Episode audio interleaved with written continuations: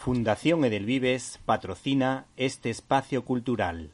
Hola amigos y oyentes, oyentes y amigos de Directo a las Estrellas.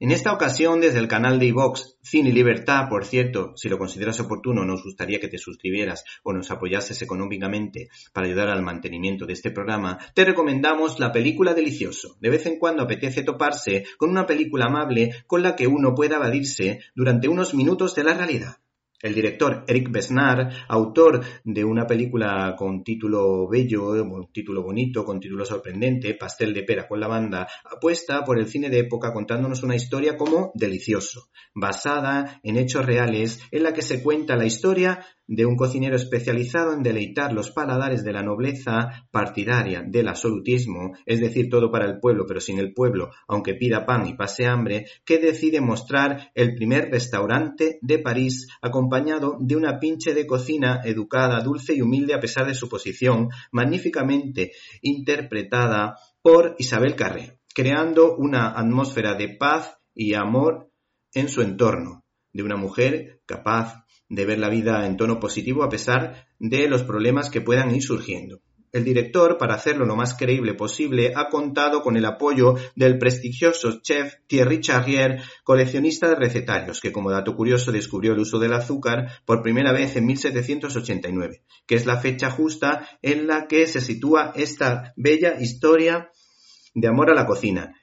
que tiene la pega de su tono anticlerical de humor blanco que chirría, así como una grotesca escena que roza la estracanada mostrando el lado bueno de la Revolución Francesa,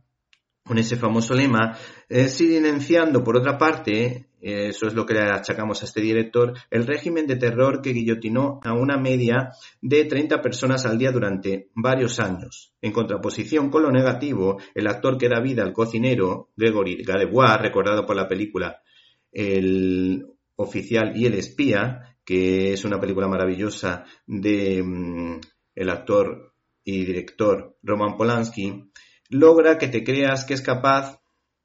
de cocinar platos llenos de matices y es muy bonito ver su evolución y cómo crece en compañía de su amiga, creando un restaurante que tiene como lema tratar a los comensales como nobles y reyes, de un hombre de buen corazón, mal carácter, que se preocupa por los más necesitados, en una producción titulada Delicioso, una cinta de corte bucólico con una delicada banda sonora que acompaña a una fotografía mm, muy buena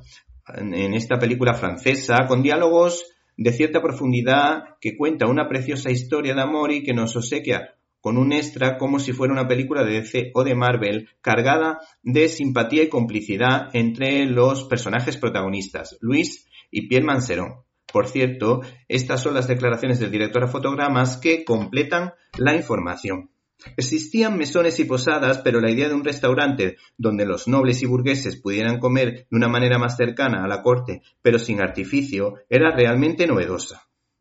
El contraste entre las opíparas comidas que se preparan en el restaurante y una Francia azotada por la pobreza y la hambruna es en el film el elemento que despertará la dormida conciencia social de Pierre Manseron.